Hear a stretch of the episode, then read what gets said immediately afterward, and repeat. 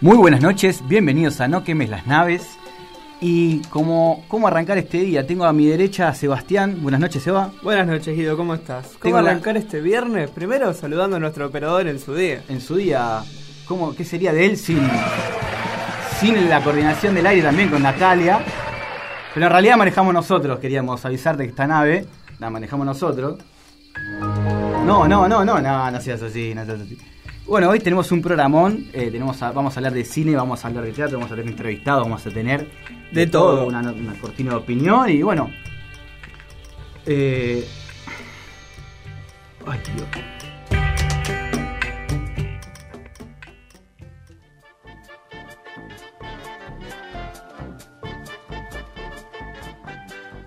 No te muevas de tu butaca. Ya regresa, no quemes las naves.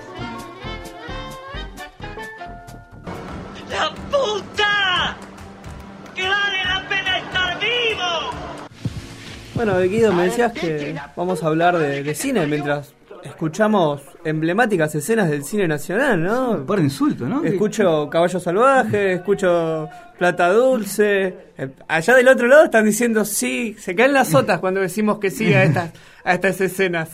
¿Por qué vamos a hablar de cine, Guido? Porque ayer se cumplieron 110 años del cine argentino, se conmemora, conmemora la primera película que se grabó para- como argumental, porque si bien había cortos, em, Ella, el novio, Se el hizo la- yo. Y es todo pelotudos, todo Ah. de Sagitario. Perdón, pero quería escuchar a Tana Ferro. Impresionante, Gachi de verdad, muy grosso. ¿Querés que te diga también que día nací yo? Porque No, bueno, esta ya la- la odio.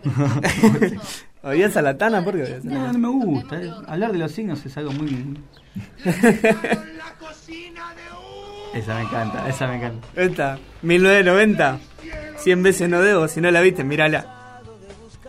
Bien. Bueno, mientras escuchamos Caballo Salvaje, 110 años de Te contaba cine. que salió la primera película argumental, pero mu- era muda. La primera película con sonido, ¿sabes qué año salió? ¿En qué año salió la Recién en el cosa? 33. Se llamó eh, Tango. Tango. Tango que fue que empalmaba el sonido con el video. Antes se ponía música en el cine y ahí se representaba un poco la. Y bueno, hubo en películas emblemáticas. Era el cortar y pegar de la época, Sí, ¿no? Era un poco. Bueno, películas emblemáticas. Por ejemplo, ¿querés que vengamos más para empezamos Más, más, más para a, acá? mi- a mis 15, 16, no sé. Diario Motocicleta me encantó, por ejemplo. Esa fue buenísima, Diario Motocicleta. ¿Te gustó mucho? ¿Querés escuchar la palabra de uno de los protagonistas? En media tenía la palabra de. Oh, no. Lo tenemos a Rodrigo de la Serna, que sobre la película nos contaba esto. fue de las cosas más maravillosas que me sucedió. Ya fue un proceso de ensayo de cuatro meses, ¿no? de, de manejar esa moto con Gael en Campo de Mayo. Empezamos una relación de amistad manejando esa moto, este, investigando el social histórico de la época, el- las cosas que ellos leían, las películas que ellos veían. Nos concentramos en eso, en el acento cordobés, en, el, en- aprendí a bailar tango, mambo. Imagínate lo rico que fue solo el proceso de ensayo, de recopilar y juntar toda esa información, esas vivencias, de haberlo conocido Alberto Granado en su casa en Cuba, con su familia. Este, todo ese proceso de cuatro meses ya solo valió la pena, ¿no? Me hice bailarín, me hice cordobés, me conocí un montón de gente. Después el proceso de, de rodaje, de tres meses, es un, es un tipo de cine que ya no se hace más, no existe más. En celuloide, en tres países distintos, una película de época, visitando todas las comunidades artísticas de- del sur de Chile, del centro de Chile, del norte de Chile, de Perú, en Machu Picchu, en el Amazonas. Una cosa soñada, impensada, hoy por hoy, te digo, es imposible hacer una película así, ¿no? Es una cosa del siglo XX ya. Y nada, después el recorrido que tuvo esa película eh, a nivel festival, en la alfombra roja en Cannes, en, en Sundance, en Toronto, en Nueva York, en Los Ángeles, en San Pablo, en La Habana, el Teatro Karl Marx lleno, 5.000 personas ovacionando esta película. Eh, esos fueron seis meses de gira que también fueron inolvidables. Una experiencia de estas que uno, mientras las va viviendo, sabe que no se van a volver a repetir, entonces le saca y lo exprime hasta el ollejo, ¿no? Muy lindo lo que decía Rodrigo La Serna, es como que transmite su naturalidad de actor y también de persona, de que actor también es, eh, más allá de la pantalla, transmite un montón de cosas en el audio. Transmite lo bien que la pasó filmando Sí, aquella obvio. película. Yo me quedo en esto donde él decía una película de otra época, ¿no? Celuloide, filmada en tres países, coproducción, exteriores, bueno. viajes. Producción enorme. Y alguna película, como decía Rodrigo, de otra época. Algo con lo que hayas crecido. Y a mí me gustaba de chiquito, yo me- mi viejo me hacía mirar, eh, creo que eran los bañeros más locos o los pilotos más locos. eh, eh, estaba Emilio Dizzi, Franchella, había como varias películas y estaba Paola decía, almas químicas, no, la cosa así se me, me encantaba. Y tenemos tenemos un testimonio de, de Paco. ¿puede Tenemos ser? un testimonio de Paco Fernández. Ah, lo escuchamos. El, pilotos más locos del mundo, el Facha Martel y yo nos tirábamos de un avión en vuelo y quedábamos colgados con el paracaídas en, en la rama de un árbol muy alto.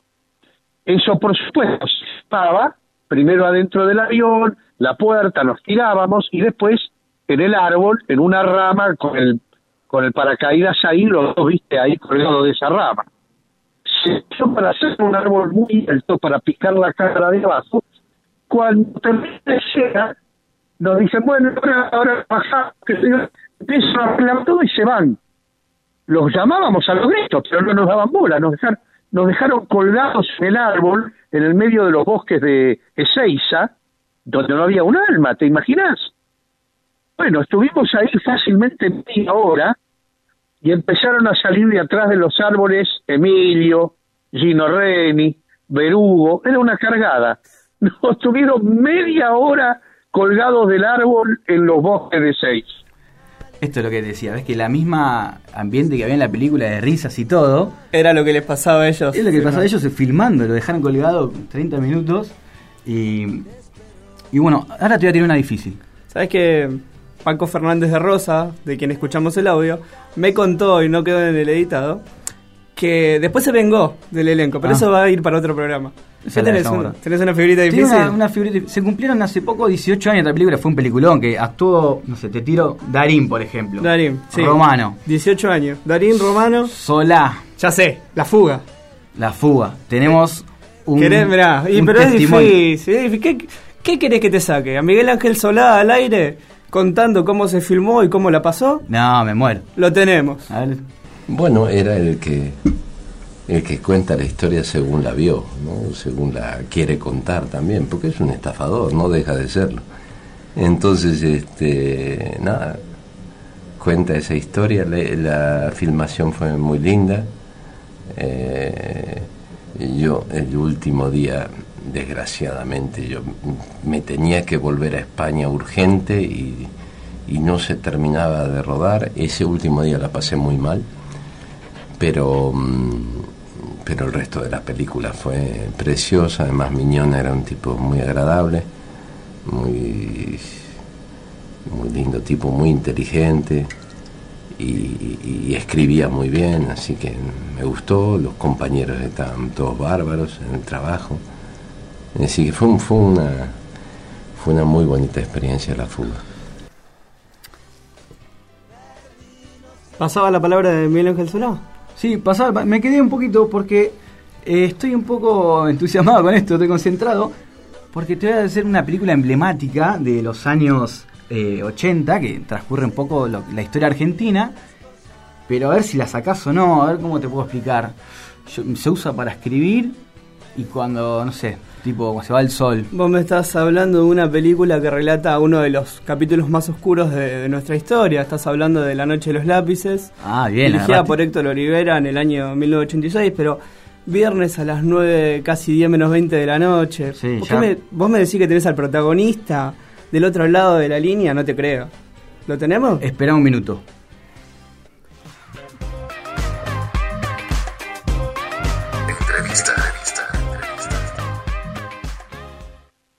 Do, eh, tenemos al protagonista de la película La Noche de los Lápices. No te creo. Alejo, buenas noches, ¿estás ahí? ¿Cómo les va, chicos? Sí, acá estoy. Buenas noches, Alejo, estoy acá con Sebastián, esto es No queme las naves. Y bueno, te queríamos preguntar, primero, ¿qué haces despierto hasta ahora? No, no, mentira, es un chiste, perdóname. Eh, ¿Cómo te tomás esto de ser parte de la historia del cine argentino siendo protagonista de la película La Noche de los Lápices? Bueno, primero te respondo lo que te repetiste de terminar de preguntar, ¿qué estoy haciendo? Estoy comiendo, este, vine a comer comida regional, porque bueno, mañana mañana el locro va a ser difícil conseguirlo y entonces me vine a un lugar cerca de mi casa con mi mujer a comer locro. Este, así que en ese sentido estoy acercándome a la fecha patria como corresponde.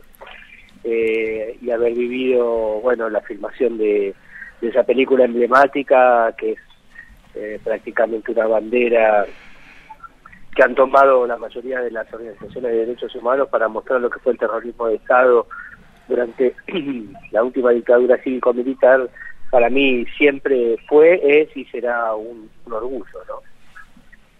Alejo, buenas noches, Sebastián te saluda. Buen provecho primero. Gracias. No, ya terminé, ya terminé. Ya- ah, muy bien, muy bien. Bueno, muchas gracias por salir al aire después de comer. La pregunta que me surge es más una, una corroboración de una anécdota, algo que quiero que me cuentes. ¿Que te pasó en el Festival de Berlín, si no me equivoco, cuando acompañaste la película? En Moscú. En Moscú. ¿Me recordás esa anécdota? Bueno, tengo muchas anécdotas. Este, primero, haberme eh, codeado con, con personas que nunca pensé en mi vida que iba a poder estar ni siquiera a, a, a 10 a, a 10 kilómetros y los tenía enfrente, eh, como, como haber podido cenar frente a frente de- y comer y charlar durante toda la noche con García Márquez Uy, o, o haber conocido a Federico Fellini a su mujer, o, o a, o a, o a Konchalovsky, o a Natasha Kinsky, o a, a, a, bueno, a act- actores que, que a Gerard Depardieu y a Tony Hopkins, y bueno, y, Oh. y esta cosa de haber terminado el festival con, con las ternas de los premios y haber haberme enterado que bueno este, el premio al mejor actor no me lo pude llevar yo pero se lo llevó Anthony Hopkins con Ah, bueno. este, Así, da gusto salir segundo. Ale, la anécdota que, que yo te decía es la de la charla con el crítico alemán que te decía que no... Ah, sí, bueno, eso es eso. eh, eh, lo que pasa es que, bueno, eh, anécdota, anécdota uno a veces lo toma como cuando te preguntan una anécdota, dice es para que para divertir un poco y en realidad esta es una anécdota más tragicómica, en realidad es trágica. Eh, el- cuando presentamos la película, esa noche se hizo una conferencia de prensa para, para toda la prensa mundial que quería saber un poco más. Eh, y el corresponsal de, de- de la crítica cinematográfica alemana arrancó eh, la pregunta haciendo, en lugar de una pregunta, una especie de confesión en la que nos dijo algo así como que si él no hubiese sabido previamente que, que la noche de los lápices estaba basada en un hecho real ocurrido en Argentina, él hubiese catalogado a la película eh, como una película de género de ciencia ficción, No, eh, porque no podía creer lo que había sucedido, más allá de, de- de lo que vivió Alemania y más allá de lo que fue eh, el holocausto, ¿no? Sí, sí, sí. Eh, Se siente in- identificado. Incomparable, incomparable en cantidad de, de, de- de- de muertos, Sí. más allá de que sean un, uno justo ahora que, que, que dudan de algunas cifras, no tiene nada que ver si son 30.000 o 6 millones. el Sí, está mal tema igual, del sí. horror. Exactamente. Eh, la diferencia que él decía y él notaba era que, bueno, eh, que durante la época del nazismo, eh, de alguna manera, eh, la gente sabía qué podía pasar. Y si eras comunista, si eras homosexual, artista, judío, eh, lo más posible es que, que te secuestraran, que te llevaran a un campo de concentración y que te exterminen. Acá en la Argentina eso no, no, no se sabía. Sí, Realmente no se sabía lo que te podía pasar. Lo ocultaron muy bien. Hablamos con Abel García Pintos, Y Abel, una... Alejo, Alejo, ay, Alejo. casi, Abel, te cambié el nombre. Abel, Abel, es mi hermano. El hermano. el hermano, Está el hermano cerca. están al lado, uno del otro. Escúchame, Alejo, eh, sé que estás haciendo radio, que mañana es el tercer programa, si bien esto estamos hablando de cine y más tarde de teatro, no es tan así, pero contame, ¿cómo te estás llevando con la radio? ¿Cómo, cómo te sentís con eso? Bueno, es una experiencia, es mi, la, mi tercera experiencia radial, eh, esta vez en una radio ya de, de primera división de la ciudad de La Plata, que es la, la radio 221, es una radio eh, que es la tercera escuchada en FM después del- de las dos radios pertenecientes al, al multimedio de La Plata, que obviamente, bueno, eh, como si yo te dijera de acá de Radio Mitre y la 100, Sí, sí, sí. este, bueno, la tercera es la, la Radio 221 y es la primera en streaming, en, en internet, en, en audiencia. eh, y la verdad que estoy muy feliz de haber sido convocado para poder hacer un programa que tiene que ver con, cultura, que, es un magazine, que, tiene un poco de humor, pero que también tiene realidad. Eh, bueno, el, el sábado pasado eh, quiso venir eh, a darme la bienvenida el intendente de la ciudad de La Plata por haber sido este, destacado como personalidad de cultura el año pasado. Bueno, él, de alguna manera quiso venir a, a saludarme y justo hacía 15, 20 minutos nos habíamos enterado todo el país que eh, se anunciaba la fórmula presidencial. Claro, te vino al hilo. Eh, Es- eso corre el... y era y era imposible no hablar de ese tema porque el, el objetivo Claro. de la entrevista con el intendente no iba a ser hablar de política sino de Algo la más vida tranquilo. porque porque mi programa no es político pero bueno no me quedó otra que preguntarle y, y que me diga qué opinaba sobre lo que acabamos de, de escuchar o sea que estábamos todos como atónitos porque realmente nadie se lo esperaba pero bueno eso es lo lindo que tiene la radio eh, en vivo, ¿no? Que de pronto pasa una cosa así y bueno, y viró el sentido del programa hacia otro lado. Y eso te va a pasar, créeme que te va a pasar. Bueno, Alejo, muchas gracias. Te dejo que esté de sobremesa, esta previa a la fecha patria. Que tengas buen provecho y unas muy buenas noches. Gracias, chicos, les deseo lo mejor, un fuerte abrazo para todos, gracias. ¿eh? Muchas gracias. Bueno, sí, pasaba Alejo García Pintos por nuestro programa. Eh, estaba de sobremesa y... Qué como- lindo, ¿no? Comerse un poquito de locro, un poquito de... Yo quiero comer, ¿por qué no vamos a un tema, Sí, vamos. una tanda? Esos artilugios de radio. ¿Qué tenés No sé. a mano? Tengo un tengo una cancioncita para que escuches. Dale. De la Soul se llama.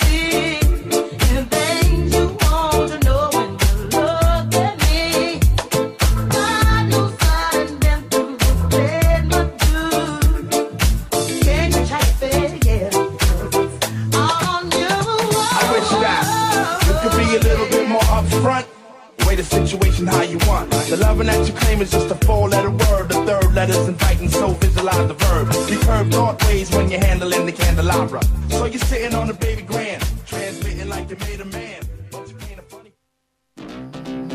No quemen las naves, pequeños engendros.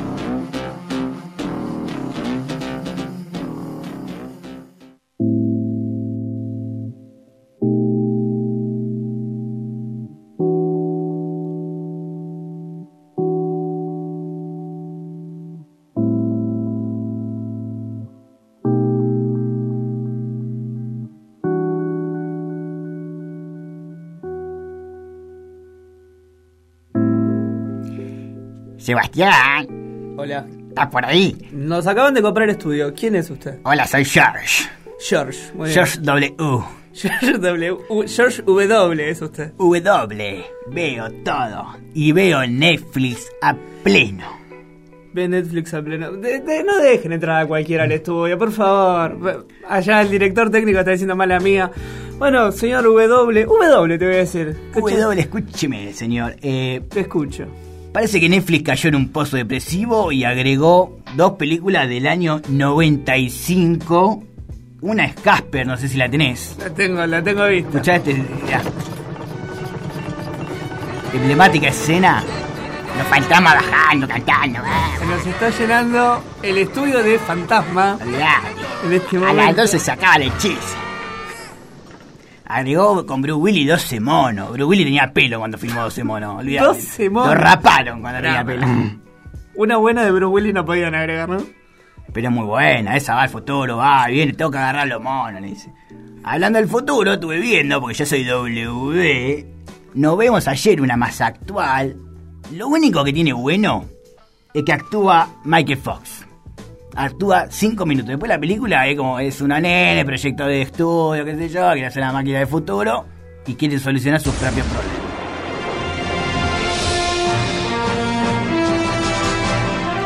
Después estuve viendo un poco de. Soy el. Ah. Ah. Parece un teletubby el nombre, pero ¿Qué es, es eso? es una serie rara. Es una ciega que desaparece y aparece después de 8 años. Y ve. De repente todos se quieren hacer amigos de la ciega. Los cita a todos a la noche. Cita a cinco personas con velas, todo medio macumbero. Y la gente va. No se consulta nada y va. Eso solo pasa en una película. Solamente pasó en la película en Netflix. Después sí, tuvimos La Casa de Papel que anunciaron un tráiler que, bueno, va a estar, eh, parece que Berlín está vivo. Resucitó. Y también va a estar Rodrigo de la Serna que pasó hoy por nuestro programa. Pasó hoy por otro programa y va a pasar por Netflix y va a pasar por todos lados. Pero otro grande de Netflix que sumaron. Si querés te tiro, mira, hay un documental de Yankee si te gustan las casas chiquitas. Se llama Tiny House Nation. Ah, se mataron con el nombre. Tiny House es casa chiquita. Dale, dale. Uy, toca el micrófono. ¿Se puede tocar esto? No, no, No, se no puede. No me toque el micrófono, me altera el operador. Eh, hace casa chiquita para la gente que tiene casa grande y se quiere mudar a casa chiquita. Estamos todos locos. Estamos to- quiere que entre el perro, eso sí, con cuchita, todo. La perro. puertita para el perro, bien. Puertita ya. para el perro. Bien. Otro gigante, gigante es Black Mirror. El, el hablar de Teme va a ser. Escuchá. No, no, no, no. Lar- larga el teléfono, larga el teléfono que está al aire. W. la- Ah. lárgueme ese teléfono. Ahí se me rompió el celo ahí. Black Mirror es celular, porque Black Mirror es una pantalla redonda, negra, redonda no. Black Mirror es espejo negro y el celular es un espejo está negro. dando ideas. Es un visionario. Celulares con pantalla redonda. Y, a ver, son tres historias. Mira. es una serie crítica. ahí lo vienen a buscar, lo van a sacar a los golpes. Así que. Es una serie crítica ¿De qué? a la sociedad, a las redes sociales, a, al futuro. Es muy Pero extraño vez se que- centraron en tres capítulos nada más. Parece que son tres historias que no tienen correlación, pero son siempre una crítica. Y ahora te traje un temita de Blamiro que te va a poner la cabeza. No sabes lo que es. Es un. Es el tema que utilizaron para el tráiler, en donde te altera, te, te pone tranquilo, te altera, te pone tranquilo, te altera, te pone tranquilo, te altera, te pone tranquilo. Así está todo el tiempo el tema. Te lo voy a dejar escuchar y como quedás después de todo esto. Bueno, vamos a escuchar entonces el tema del tráiler de Black Mirror.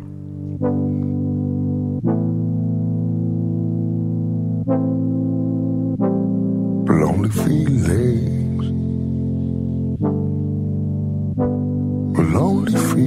A lonely feeling.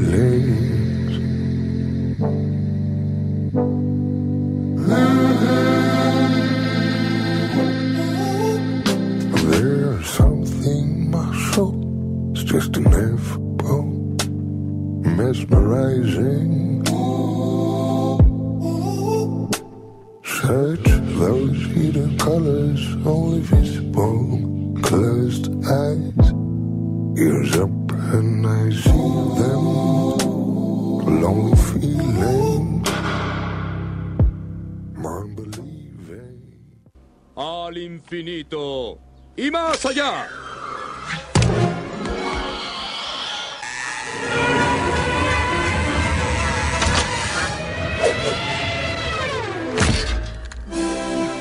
¿Qué tal? Hola, bienvenidos una vez más, casi, me parece que se, se, se, iba, se iba W. Bienvenidos una vez más a No Queme las Naves. Eh, Estamos en comunicación con, con, con Sabri Salem. Sabri, ¿estás por ahí? Hola chicos, ¿cómo están? Hola Sabri, ¿cómo estás? Bien, bien, me encuentro acá en Costa Salguero y Jerónimo Salguero, Sí. en la puerta de acá de la convención de la Comic Con que ya está terminando, el primer día. Bien, bien, ¿cómo estuvo eso? ¿Qué, qué nos puedes contar? Eh, estuvo buenísimo, hoy fue el primer día. Eh, bueno, para los que no saben, la Comic Con es una convención dedicada a series, cosplay, historietas, cómics y cines.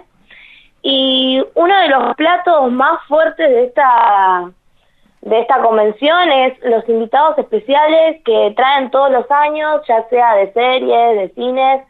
Y este año eh, trajeron a un actor en especial que pudimos recopilar eh, el testimonio de un gran fanático, de Rodrigo, A ver. que nos va a contar quién vino este año. Ocasión, como invitado estelar, como es costumbre que la organización Yamato Producciones siempre suele traer distintos distintos actores de- del medio internacional, ya sean Ahí está, del medio internacional, ya sean actores de series, películas o artistas de cómics. En esta ocasión, como actor estelar, han traído a Chandler Riggs, que es conocido como, como Carl Grimes en la serie The Walking Dead. Bueno, así como nos dijo Rodri, este año vino Charles Miles, el joven actor de The Walking Dead que hizo de Carl Grimes, que dio un panel hoy a las 4 y cuarto, donde el actor repasó parte de su vida y contó anécdotas de su trabajo en la serie. Y además ¿Firmó de eso, o no? ¿cómo? Firmó autógrafos, sacó fotos. Sí, sí, firmó autógrafos. Cuando terminaban los paneles, eh, cuando terminó el panel, eh, tuvo un momento especial donde los fans iban y sacaban fotos, le autografiaban cosas, pero... Y le arrancaban él- los pelos. ¿Cómo? Le arrancaban los pelos para venderlos en Mercado Libre. Sí. Sí, seguramente, seguramente. Igual él no fue el único invitado que vino, sino que también se presentaron dos actores de la película It, eh, Wyatt Dobles y Chosen Jacobs, que hacen de los papeles de Mike y de Stan en la película. Que bueno, este año tenemos el honor de presenciar la segunda parte La remake, y el final de It. Sabri, te hago una pregunta. Acá tenemos un, un viejo que entró al estudio que se llama W. Me pregunta, ¿qué es un cosplay? Contestale a él y contame a mí, porque yo no tengo idea qué es un cosplay. Un cosplay, bueno, un cosplay es donde los fans... El teléfono, un cosplay. es donde los fans se luquean como sus per- sus personajes favoritos y buscan destacar las imitaciones. Eh, está bien. eh, acá en la Comic Con tenemos un concurso que no sabes los trajes que se mandan estos fanáticos. Es impresionante. Me imagino, son, me imagino. son los personajes mismos.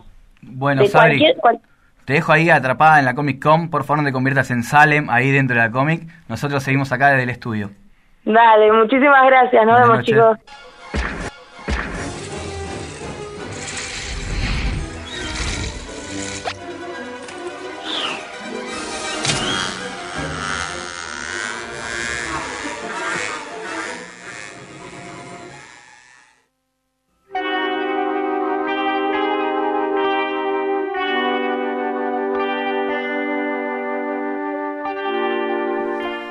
Muy bien, seguimos en No quemen las naves y nos vamos a meter en, en mi momento, hoy me convierto en héroe. Vamos a hablar de los cuentos que nos cuentan. En algún momento, cuando Charlie García estaba liderando la máquina de hacer pájaros, dijo, ¿qué podemos hacer salvo mirar películas?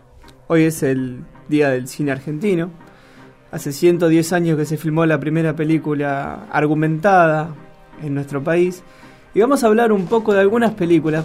No podemos repasar 110 años, no, tranquilo, no te emboles. Vamos a hacer así. Vamos a hablar de los peliculones que hubo antes del golpe del 76. El medio lo, podemos saltar si querés alguna. alguna, alguna te tiro. Sí, está sí, tiempo de revancha, sí, te la voy a nombrar, vamos a hablar un poquito de eso. Bueno, allá por el año 75, antes de la muerte de Perón, lo último que autorizó fue que salga a los cines La Patagonia Rebelde. Mirá vos qué elenco. Yo te voy a armar la selección nacional de actores. Pepe Soriano, Miguel Ángel Solá, Luis Brandoni. Ahí tenés un tridente ofensivo importante.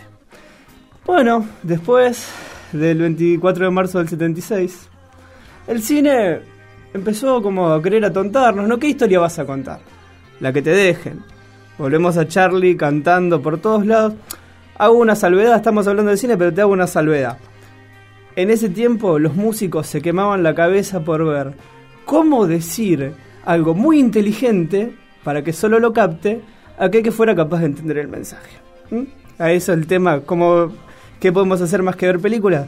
Vos que tenés menos de 40, googleá. Fácil. Bueno, seguimos. Películas del 70 y pico.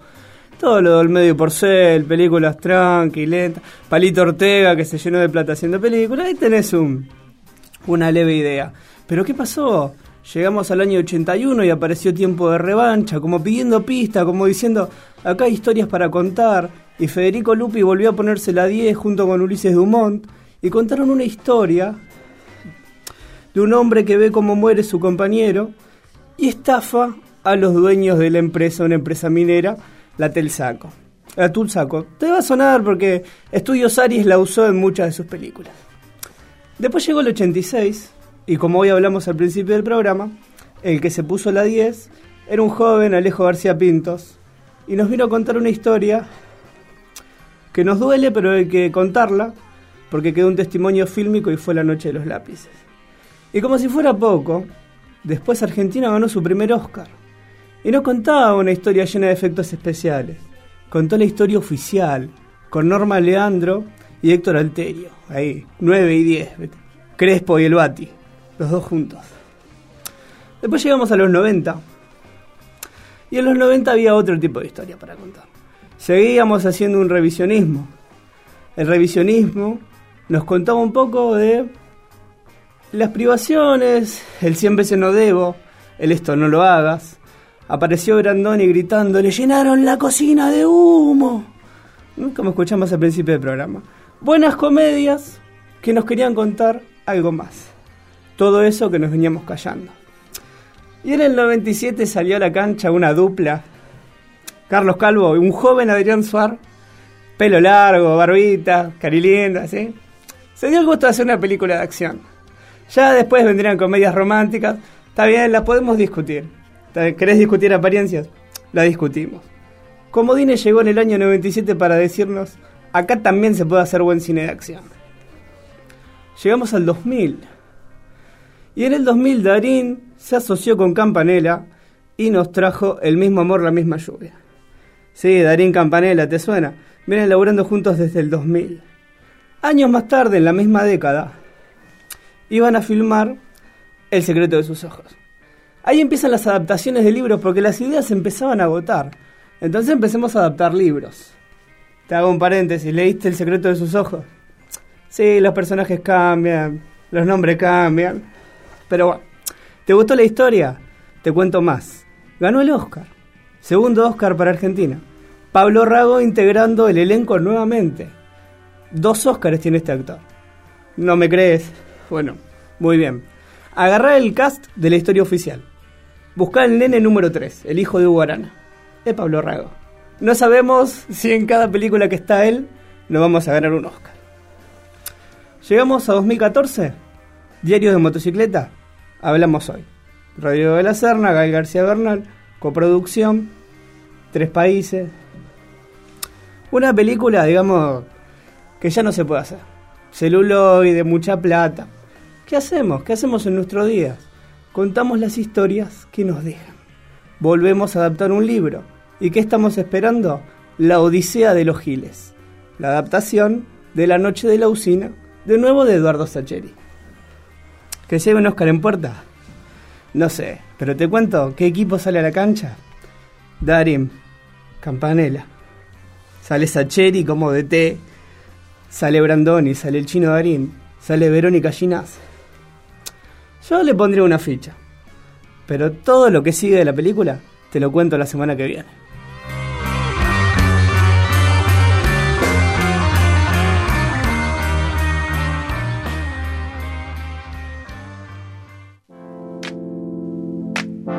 Quédate ahí, ya volvemos con No quemen las naves.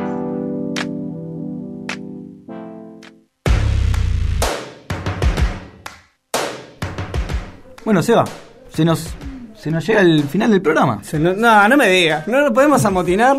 Y podemos quedarnos acá un ratito más, pero hoy es viernes, no hay que quemar las naves, el fin de semana es largo. Hoy se sale, mañana también. Se levantó el paro de transporte de Se mañana. levantó el paro de transporte, hoy podemos trasnochar. Y acordate que nosotros somos un cierre, un puente entre los oyentes y el arte. ¿sí? Nosotros conectamos a los oyentes para que se conecten con los actores, con el cine, con Netflix, con todo. Hoy se conectaron a full. Hoy se conectamos con la full. Y bueno, los dejamos con una efeméride y hasta el próximo viernes. Buenas noches. Chao.